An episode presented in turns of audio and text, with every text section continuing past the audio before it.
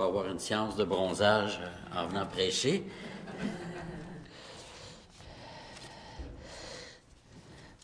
La Bible dit qu'on doit être dans, la lumière, mais il me semble qu'il y a des limites. Hein?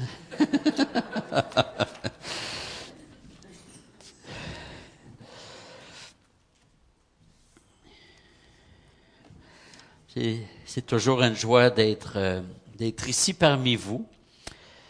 Et il, est toujours bon de communier entre nous. C'est une responsabilité, mais c'est aussi un grand privilège. D'être ensemble, de, prendre conscience que nous ne sommes pas des, singletons, des îlots, mais nous sommes les, membres les uns des autres. Dieu nous donne les uns aux autres, de sorte que nous devenons en lui euh, une entité organique. Nous ne fonctionnons que dans... Euh, merci. Nous ne fonctionnons que dans l'unité du corps créé par l'Esprit. Et c'est ce que nous vivons à chaque culte de façon plus intensive, cette unité que Dieu crée. Alors aujourd'hui, on va regarder un prophète âgé, non pas âgé, mais âgé, et nous allons nous arrêter sur une époque du peuple juif qui fut assez révélatrice. Le peuple se trouvait dans une situation plutôt difficile. Le peuple avait été déporté de Babylone et maintenant il a la possibilité de revenir à Jérusalem. Et on dit qu'ils étaient environ 642 000 à revenir après le prophète âgé. Mais ce ne sont pas tous les Juifs qui ont voulu retourner en terre promise. Et on peut comprendre. Jérusalem est en ruine, c'était détruit. Le peuple était relativement bien installé euh, à Babylone ou dans, dans l'Empire babylonien et de dire on quitte notre confort pour aller reconstruire Jérusalem, en fait, ça prenait la foi et la conviction et le renoncement. Hein, c'est comme si euh, je disais à quelqu'un ici, euh, vos, vos grands-parents ou vos arrière-grands-parents étaient, euh, étaient, venaient d'Égypte. Alors, vous pouvez retourner si vous, vous voulez. Vous allez dire, bon, on est bien installé ici. Comprenez? Alors, Jérusalem est en ruine et il fallait tout rebâtir à partir de rien. Le pays où coule le lait et le miel était maintenant un pays dévasté. Et on se retrouve donc au sixième siècle avant Jésus-Christ, excusez, dans, dans ce contexte de dévastation et de désolation le peuple avait commencé à bâtir la maison de l'Éternel, c'est-à-dire le temple, mais suite à quelques difficultés, le peuple s'est découragé et s'est ramolli. Hein, quand il y a un nouveau projet, ah, c'est emballant, on part, on commence. Et à un moment donné, il y a peut-être quelques difficultés, puis là, il y en a qui commencent à abandonner. Et on se dit, est-ce que Dieu est avec nous? Hein? Et c'est un récit qui peut nous aider à voir euh, le mandat que le Seigneur nous confie dans notre Église. Quand les choses ne vont pas comme nous le voudrions. Et il y a deux façons d'abandonner. Il y en a qui quittent. Il y en a, le corps demeure, mais le cœur n'y est plus. Ça aussi, c'est un abandon. Hein?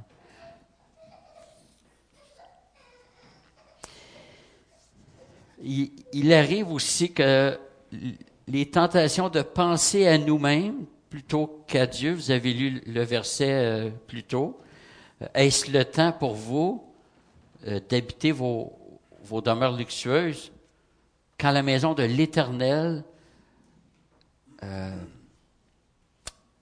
est en ruine? est détérioré ou n'est pas encore relevé. Est-ce que est-ce le temps pour nous?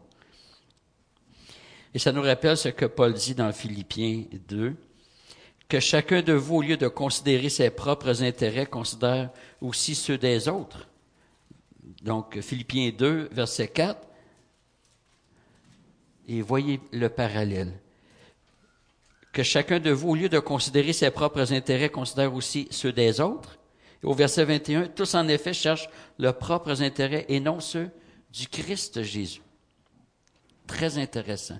Si vous voulez chercher les intérêts du Christ, cherchez l'intérêt de vos frères et sœurs.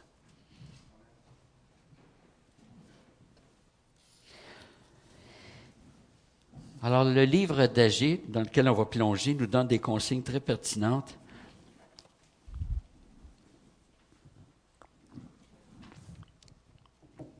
Et on va faire un survol pour ensuite tirer quelques applications. Alors, on va lire un premier bloc de versets au chapitre 1, à partir du verset 1. Pour ceux qui prennent des notes, on arrête au verset 11 pour ce premier bloc.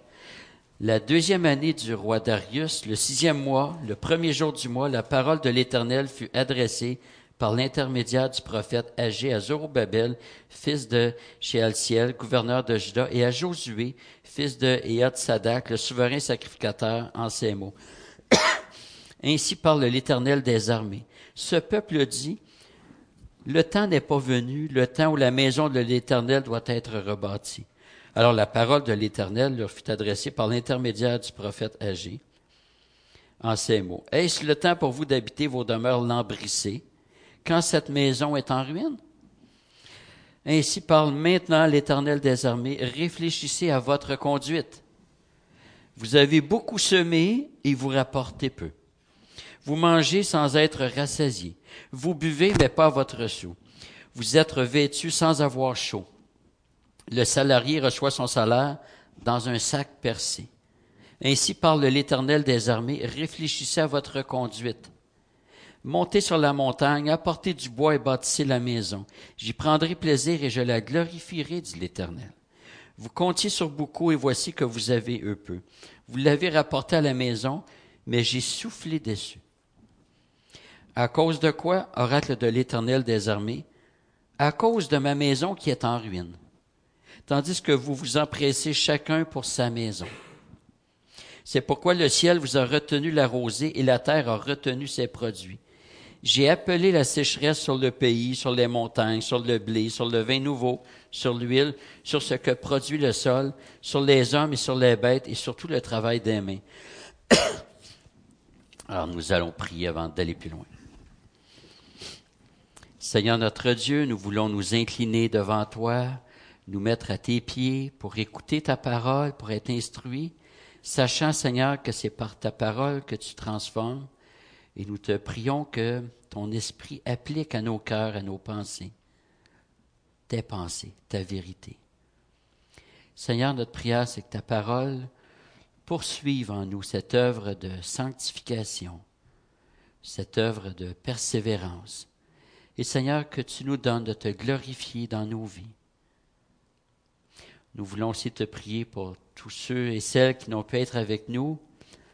Et nous te prions de les soutenir, de les garder. Seigneur, que, ta gloire puisse être manifeste. Amen. Alors au verset 1, on voit que Dieu s'adresse aux dirigeants du peuple. Hein? Zorobabel, dirigeant politique. Josué, dirigeant religieux. À ne pas confondre avec Josué, le successeur de Moïse. Et la parole de Dieu est d'abord adressée aux dirigeants parce que la réforme passe par eux. C'est ce qui nous confirmera le verset 12. On voit au verset 2 que le peuple a l'impression que ce n'est pas le bon, le bon moment pour rebâtir la maison de l'Éternel. Le peuple interprète les circonstances et tire une conclusion les choses ne vont pas comme on voudrait, donc Dieu nous demande de mettre à côté la construction de sa maison. Et en raison de cette conclusion, Dieu suscite un prophète âgé. Vous savez, les circonstances, c'est une chose, mais l'interprétation des circonstances, c'en est une autre. les choses n'allaient pas comme les gens l'auraient souhaité. C'est une circonstance. Maintenant, comment interpréter ça? Là, c'est une autre chose. C'est quoi le bon guide pour interpréter? Est-ce que c'est nos critères? Non, c'est la parole qui interprète. Et ici, le peuple avait fait une erreur de donner aux circonstances le rôle d'interpréter la révélation plutôt que de faire l'inverse. C'est toujours à la révélation, à la parole de Dieu à interpréter les circonstances. C'est pas le journal de Montréal qui est sur, la Bible, mais c'est la Bible qui est sur le journal de Montréal. C'est elle qui a autorité sur les événements pour les interpréter. Alors Dieu pose une question assez directe au verset 4. Est-ce le temps pour vous d'habiter vos demeures lambrissées ou luxueuses ou bien entretenues quand le temple est en ruine? Il pose une question. Réfléchissez à votre conduite, hein, ça revient. Réfléchissez à vos priorités. réfléchissez à votre manière de prendre vos décisions dans votre vie. La maison de l'Éternel doit être bâtie et vous, vous consacrez ce que Dieu vous donne pour votre confort. Et Dieu dit, est-ce normal? Le mot normal vient du mot norme. Est-ce la norme?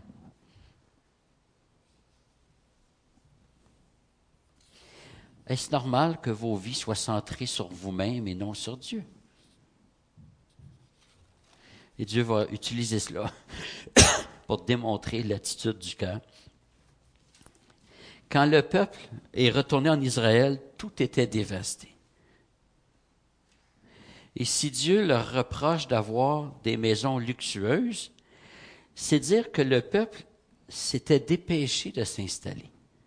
Et il a négligé Dieu. Vous savez que les premiers Anglais qui sont arrivés en Nouvelle-Temps, aux États-Unis, c'était pas encore, le pays n'était pas encore fondé, mais la première chose qu'ils ont construite, c'est pas leur maison, c'est une église. C'est intéressant, hein? Et on regarde comment c'est un pays qui s'est développé avec des convictions. On peut leur reprocher plusieurs choses, le point n'est pas là, mais on, on voit le fondement de cette nation, a été pendant très longtemps le Seigneur Jésus-Christ. Maintenant, ça tend à diminuer, mais ça a été longtemps cela. Dès le retour de l'exil en Babylonie, le peuple s'était rallié au projet de reconstruire le temple. Oui, on va reconstruire.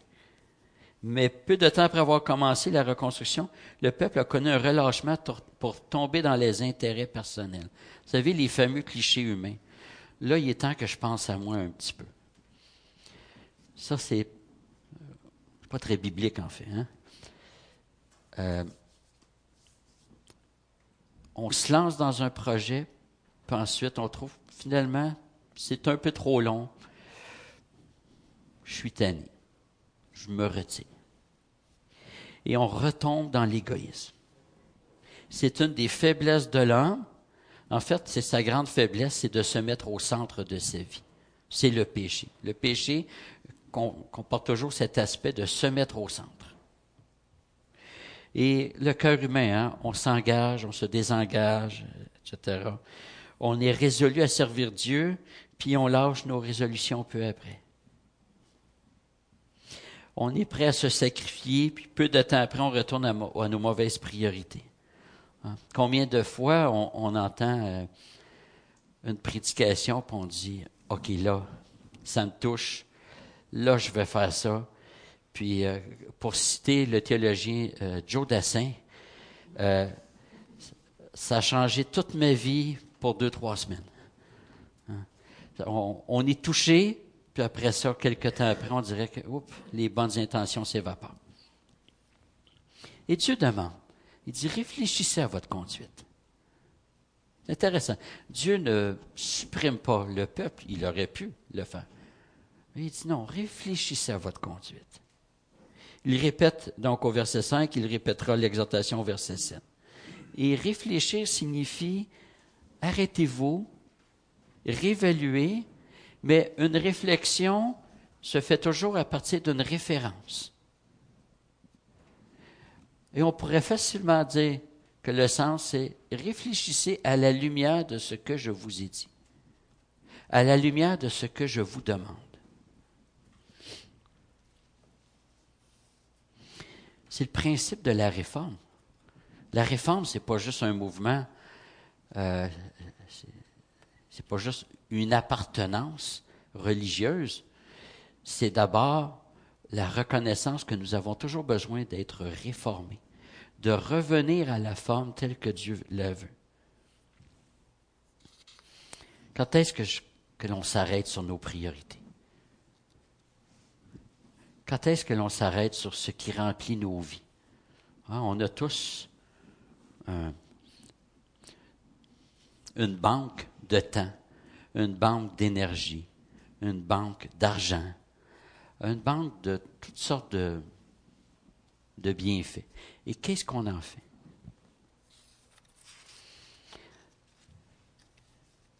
Réfléchissons à notre conduite.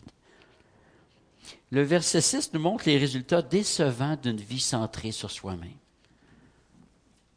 Vous avez beaucoup semé et vous rapportez peu. Vous mangez sans être rassasié. Vous buvez sans étancher votre soif. Vous êtes vêtu sans avoir chaud. Le salarié reçoit son salaire dans un sac percé. Imaginez que la semaine prochaine, votre patron vous remette votre chèque de paye et, par exemple, il y a, j'ai aucune idée, disons vous êtes payé à la semaine, il y aurait, il y aurait 1000 dollars, disons. Et vous arrivez à la banque et vous déposez la caissière inscrit 500. Vous allez dire, mais c'est parce que j'ai travaillé pour 1000 dollars. Oui, mais c'est 500. Maintenant, c'est 500. Ce qui vous reste, c'est 500. On travaille, quand on travaille pour notre confort, on ne trouve pas. Hein? On, investit constamment plus parce qu'on parce qu'on n'a jamais ce que l'on veut.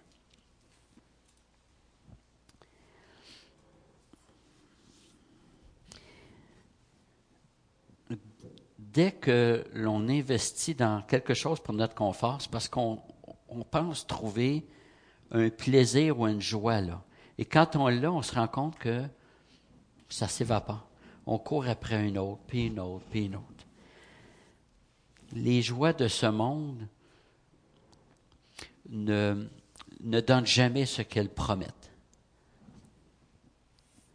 Et je vous avouerai que c'est un texte qui m'a parlé beaucoup parce que je me rappelle, avant de me convertir, je, courais toujours après des, des joies. Là. Quand je vais avoir ça, là, je vais être heureux. Finalement, je réussis à l'avoir. Et J'étais content, mais après quelques jours, je disais, bon, OK, c'est correct. Puis là, c'était une autre chose. On court après des choses vides. Verset 8. Dieu n'abandonne pas. Il sollicite son peuple et il l'invite.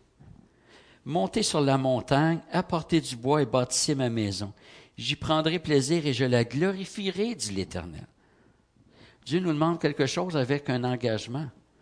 Montez, apportez du bois, bâtissez la maison, et de son côté dit, j'y prendrai plaisir et je la glorifierai.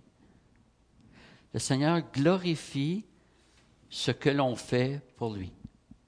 C'est fantastique.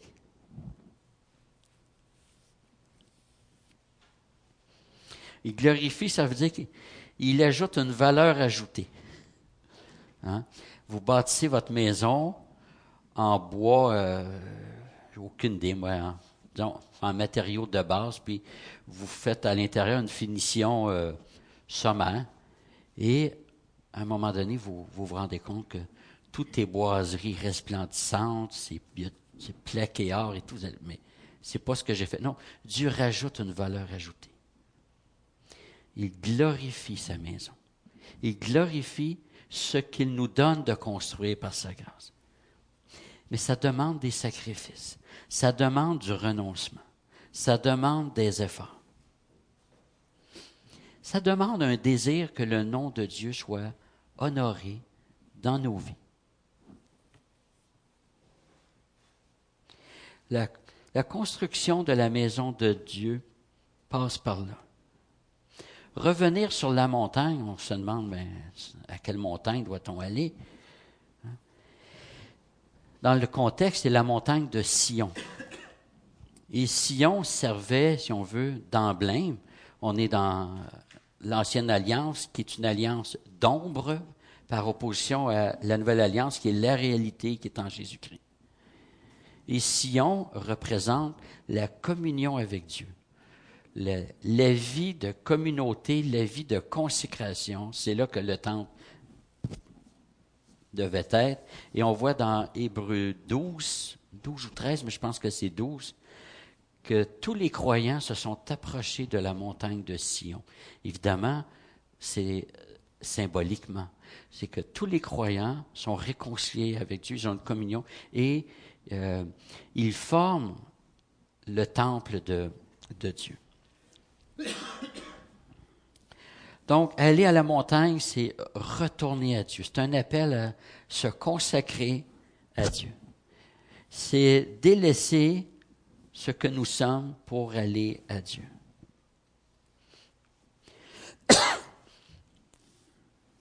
Versets 9 à 11 reprennent la stérilité des priorités égoïstes.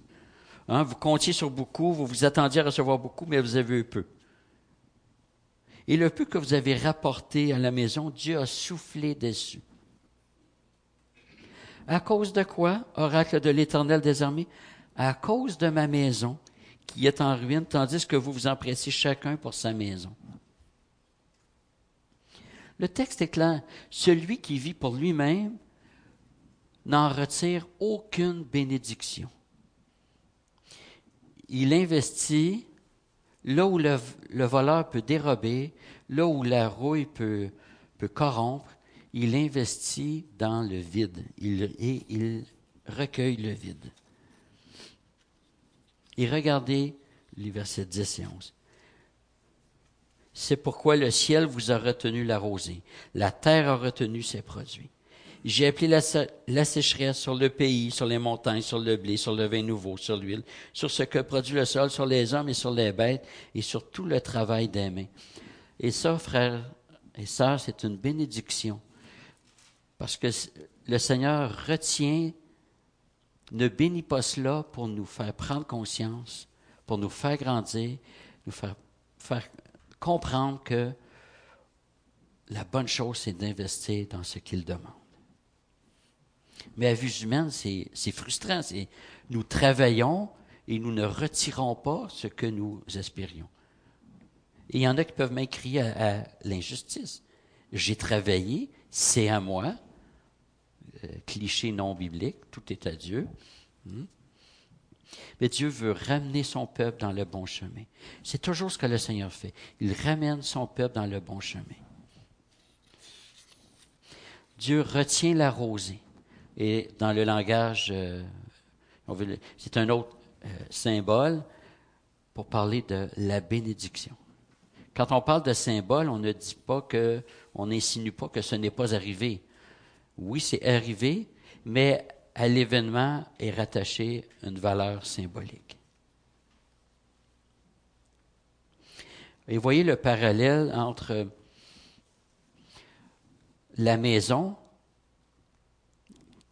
la maison de l'Éternel qui est le temple, mais le vrai temple que Dieu construit, c'est son peuple. Et la maison de l'Éternel est en ruine, et c'est le reflet du peuple qui est en ruine. Le peuple qui est délabré. La suite du texte, à partir du verset 12, rapporte la réponse du peuple. 12 à 15, Zorobabel, fils de Shaltiel, Josué, fils de Yotsodak, le souverain sacrificateur et tout le reste du peuple obéirent à la voix de l'Éternel, leur Dieu, d'après les paroles du prophète Agé, selon la mission que lui avait donnée l'Éternel, leur Dieu. Et le peuple fut saisi de crainte devant l'Éternel. Agé, messager de l'Éternel, dit au peuple, conformément au message de l'Éternel, Moi je suis avec vous, oracle de l'Éternel. L'Éternel éveilla l'esprit de Zorobabel, fils de Shealtiel, gouverneur de Juda, et l'esprit de Josué, fils de Sadak, le souverain sacrificateur, et l'esprit de tout le reste du peuple. Ils vinrent se mettre à l'œuvre dans la maison de l'Éternel des armées, leur Dieu, le 24e jour du sixième mois, la deuxième année du roi Darius. Alors, on assiste au verset 12 à une réponse favorable. Les dirigeants et le peuple. Le peuple se rallie à la parole de, Dieu. Euh, le Seigneur commence par interpeller les dirigeants, mais ça ne peut pas être que l'affaire des dirigeants. Le peuple doit être rallié. Et voyez dans le texte le lien entre l'obéissance et la crainte de l'Éternel. Les deux sont indissociables. Et quelle promesse de Dieu, verset 13. Moi, je suis avec vous. Une phrase qu'on rencontre souvent. Euh, l'ange qui dit à Marie, le Seigneur est avec toi. Euh, le Seigneur l'avait dit à Abraham. Jésus qui le dit à son Église, je suis avec vous tous les jours jusqu'à la fin. Dès la naissance du Messie, voici l'Emmanuel, Dieu avec nous. Le Seigneur, le Seigneur ne nous demande pas un projet, de participer à un projet dans lequel il nous abandonne à nous-mêmes. C'est lui qui construit et il nous appelle à construire avec vous. Je suis avec vous. Maintenant, comment cela peut-il se faire? Uniquement par l'œuvre du Saint-Esprit. Verset 14. L'Éternel éveilla l'esprit de Zorobabel, fils de Shealtiel, etc. L'Éternel éveille. C'est son esprit qui agit en nous, qui éveille notre esprit.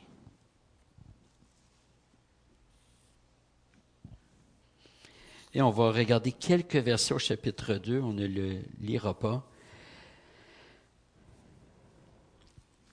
Il y a eu environ une cinquantaine d'années entre la déportation et le retour. C'est-à-dire que le, peuple a été une cinquantaine d'années à l'extérieur de la terre, de la terre promise. Les, les plus âgés pouvaient comparer les deux temples, ce à quoi Dieu les invite au verset 3. Et Dieu dit que le nouveau temple sera plus glorieux que le premier verset 9. La gloire de cette dernière maison sera plus grande que celle de la première, dit l'Éternel désormais, et c'est dans ce lieu que je donnerai la paix.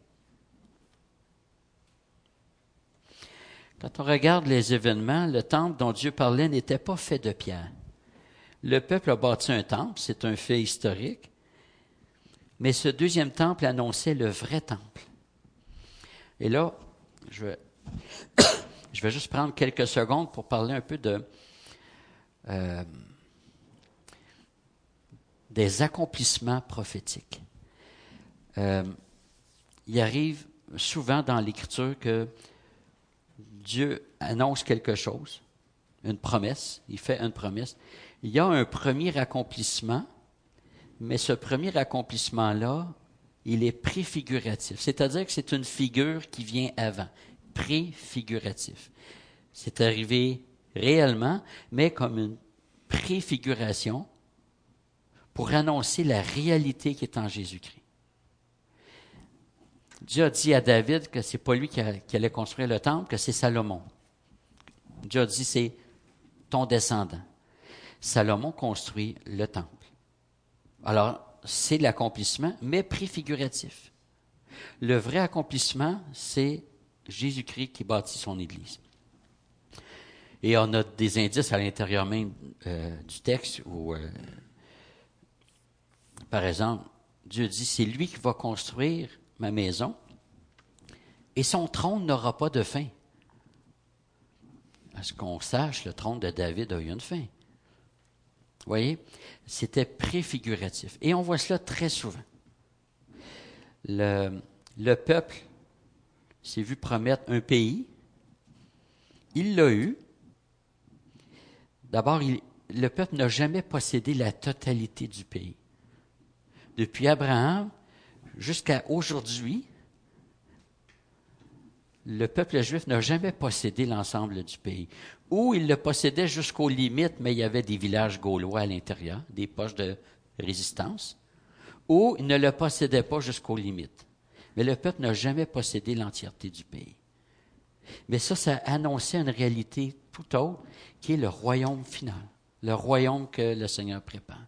Alors, vous voyez, prophétie, accomplissement préfiguratif, la réalité est en Jésus-Christ. Et on a la même chose ici. Dieu promet un deuxième temple. Il a été construit, mais c'est préfiguratif et la réalité est en Jésus-Christ.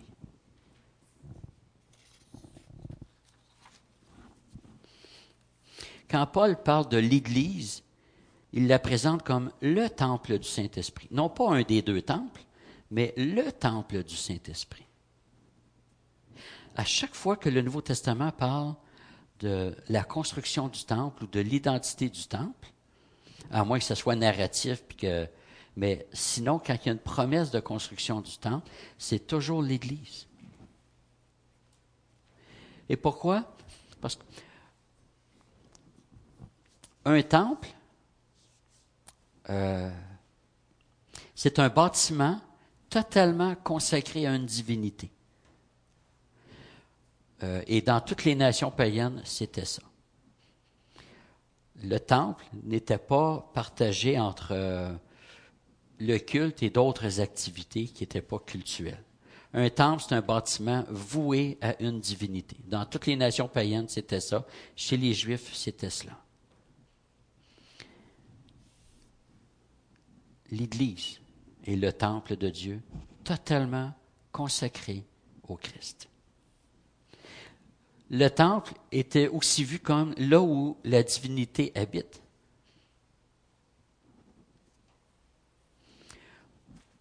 Où habite l'Esprit de notre Dieu? Dans son Église. Vous êtes le temple du Saint-Esprit.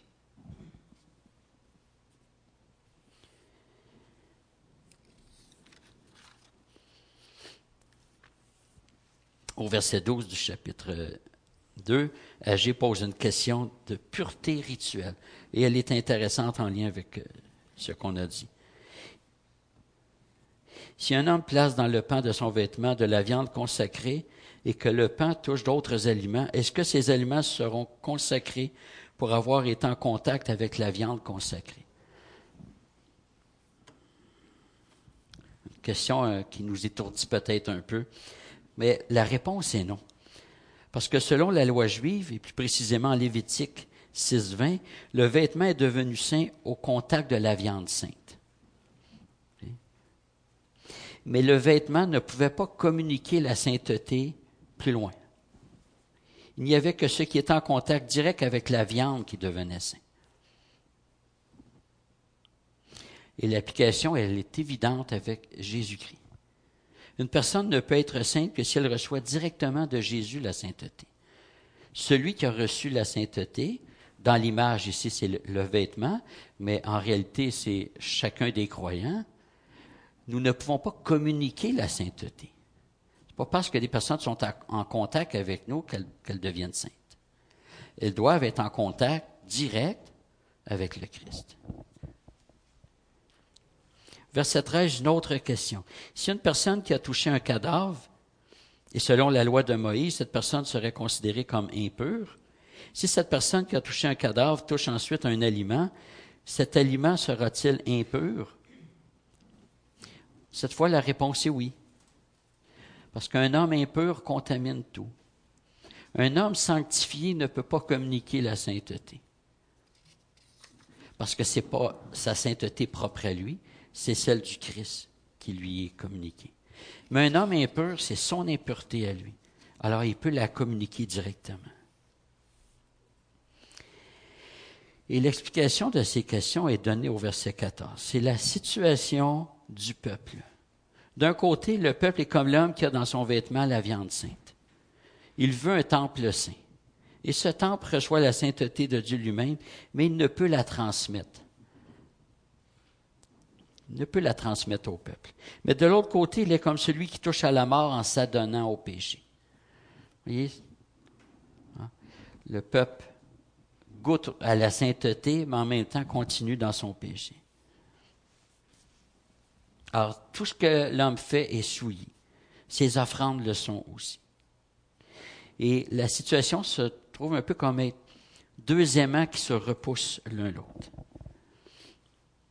Et le Seigneur demande ensuite de faire une rétrospection, les versets 15 à 19. Quelle a été l'expérience que vous avez connue alors que vous ne pensiez qu'à vous, alors que vous ne bâtissiez pas ma maison? On entend souvent des gens dire qu'il ne faut pas vivre dans le passé. C'est vrai qu'il ne faut pas vivre dans le passé, mais il faut regarder le passé. Il faut l'examiner. Qu'est-ce que j'ai fait?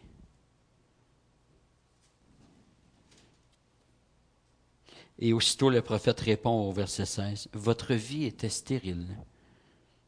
Celui qui allait chercher vingt mesures de grains dans son grenier n'en trouvait que dix. Même chose pour le vin. Et au verset 17, le Seigneur dit que c'est lui qui a causé ces pertes.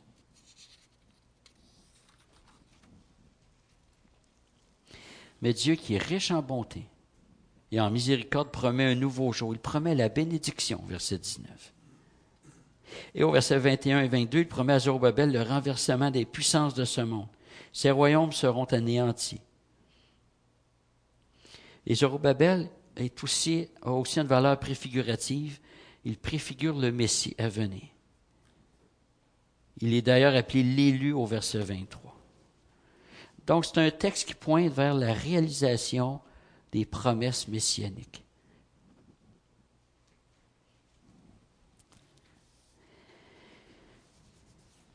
Alors le livre d'Agé dépeint la situation du peuple de Dieu, notre situation. Nous étions consacrés à prendre soin de nous-mêmes, à vivre pour nous-mêmes, à marcher selon nous-mêmes dans le péché. Nous mettions énormément d'efforts, mais la satisfaction n'était jamais au rendez-vous. Mais un événement majeur et déterminant vient changer toute la situation. Le Messie vient bâtir la maison. C'est intéressant parce qu'il n'y a aucun homme, aucun peuple qui pouvait réellement bâtir la maison spirituelle de Dieu à cause du péché. Le Christ vient et lui bâtit sa maison. Et il nous appelle à participer à la construction. J'ai appris euh, cette semaine qu'un un frère qui ne peut plus travailler. Il, est invalide. Et euh, il est assez découragé. Et on le serait aussi. Euh, bon, financièrement, il est correct, il a une très bonne assurance, sauf qu'il est assez découragé. Qu'est-ce que je vais faire de ma vie? Et, euh, bon, c'est un frère d'une autre assemblée, mais je, je veux le rencontrer pour lui dire, écoute, tu peux travailler, Dieu. Tu peux servir Dieu dans la situation dans laquelle il te place. Il y a un chantier qui n'est pas encore terminé, qui date de plus longtemps que l'autoroute 30. Hein. C'est l'Église, la construction de l'Église. Dieu construit son Église. Il nous appelle à cela. Le Christ seul est qualifié pour bâtir l'Église, mais puisque nous sommes en lui, nous sommes les membres de son corps. C'est par nous qu'il agit dans ce monde.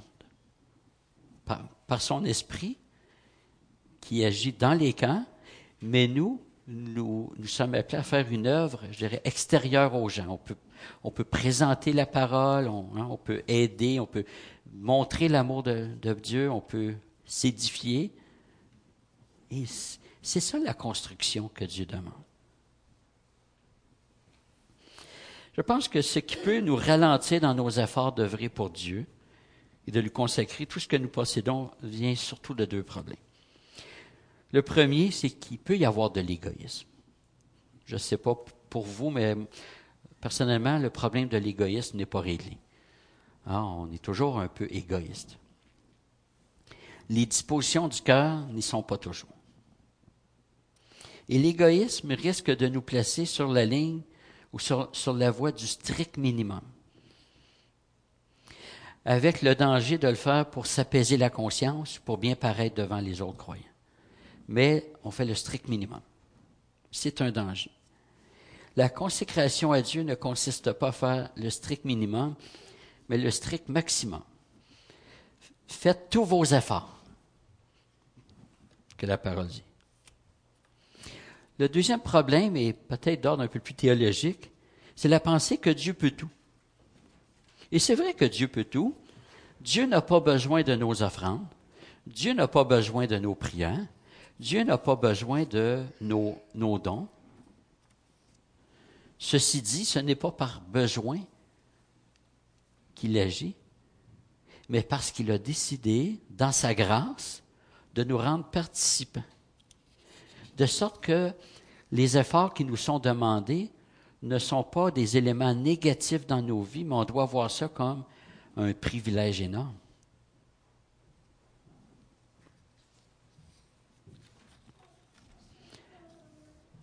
Paul dit aux Éphésiens, nous avons été créés en Christ Jésus pour des œuvres bonnes que Dieu a préparées d'avance afin que nous les pratiquions.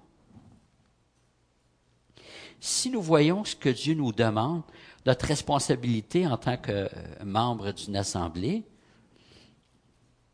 et s'il y en a qui ne sont pas membres, c'est quelque chose euh, sur lequel il faut réfléchir. Si on voit ça comme un fardeau, comme des choses négatives qui, qui, qui briment mon épanouissement, mes, mes temps libres, ce que je pourrais faire avec mes économies, si on voit ça comme des fardeaux, je pense qu'on a un problème réel de, et pour reprendre le texte, réfléchissons à notre conduite. Et réfléchir, c'est pas juste de regarder les actions. C'est quoi qui nous motive à cela? Où est notre cœur devant Dieu? À quoi est-ce que le Seigneur nous appelle?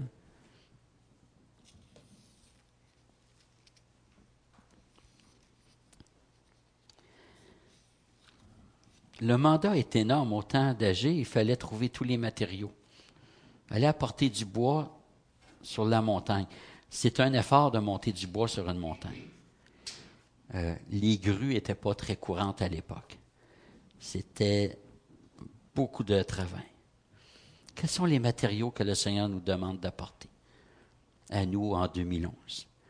Notre temps, une partie de nos biens, nos dons, prendre soin des nôtres, prendre soin des frères et sœurs, le souci des âmes perdues, ou, comme je répondais souvent dans les examens du ministère, l'ensemble de ces réponses. Sachant que Dieu est avec nous. Dieu est avec nous. Et Dieu avec nous, ça ne veut pas dire, ouais, je sais qu'il est là. là. Le avec peut être changé par en faveur de nous. Le Dieu pour nous, le Dieu avec nous, c'est le Dieu pour nous, le Dieu en faveur de nous. Non pas contre nous, mais le Dieu pour nous. Vous savez, quand les disciples sont passés près du temple, à un moment donné, ils ont dit à, Jésus, As-tu vu ces belles constructions? Et Jésus dit, ne restera pas pierre sur pierre. Mais l'Église, c'est l'inverse. L'Église est faite de pierres vivantes, des pierres qui ne tomberont jamais. Les vraies pierres ne tomberont jamais. Le temps ne n'ébranlera jamais la bâtisse. Il n'y a pas d'érosion. Les pierres vivantes que les chrétiens sont ne tomberont jamais. Jamais Jésus va dire à quelqu'un, vois-tu ces pierres vivantes, l'Église, là, un jour, il ne restera pas pierre sur pierre. C'est l'inverse. C'est un projet qui dure pour l'éternité. La construction, elle est éternelle. Et c'est à ce projet éternel que nous sommes appelés à travailler. C'est fantastique tout ce que nous pouvons faire en dehors de cela, ça va brûler. Ça, va brûler. Il y a juste une chose qui ne brûle pas, c'est le plan de Dieu. Il œuvre à la nouvelle création et ça commence dès maintenant par le peuple de la nouvelle création qui est l'Église. Peut-être qu'on trouve ça banal, notre petite contribution. Ah, c'est pas ça. Et c'est vrai que Dieu ne fait pas dépendre son plan de notre générosité. Son plan va s'accomplir. Mais si on trouve banal notre petite contribution, ce que Dieu demande, c'est des cœurs entiers. Et même si ça paraît insignifiant dans la globalité, c'est oublier que Dieu glorifie la construction. Il bénit l'œuvre de nos mains. C'est un Dieu qui multiplie. Et le deuxième temple sera plus glorieux que le premier temple.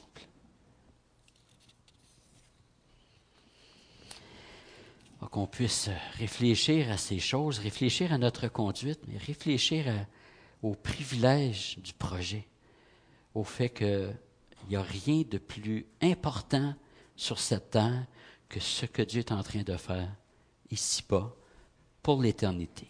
Que le Seigneur bénisse sa parole.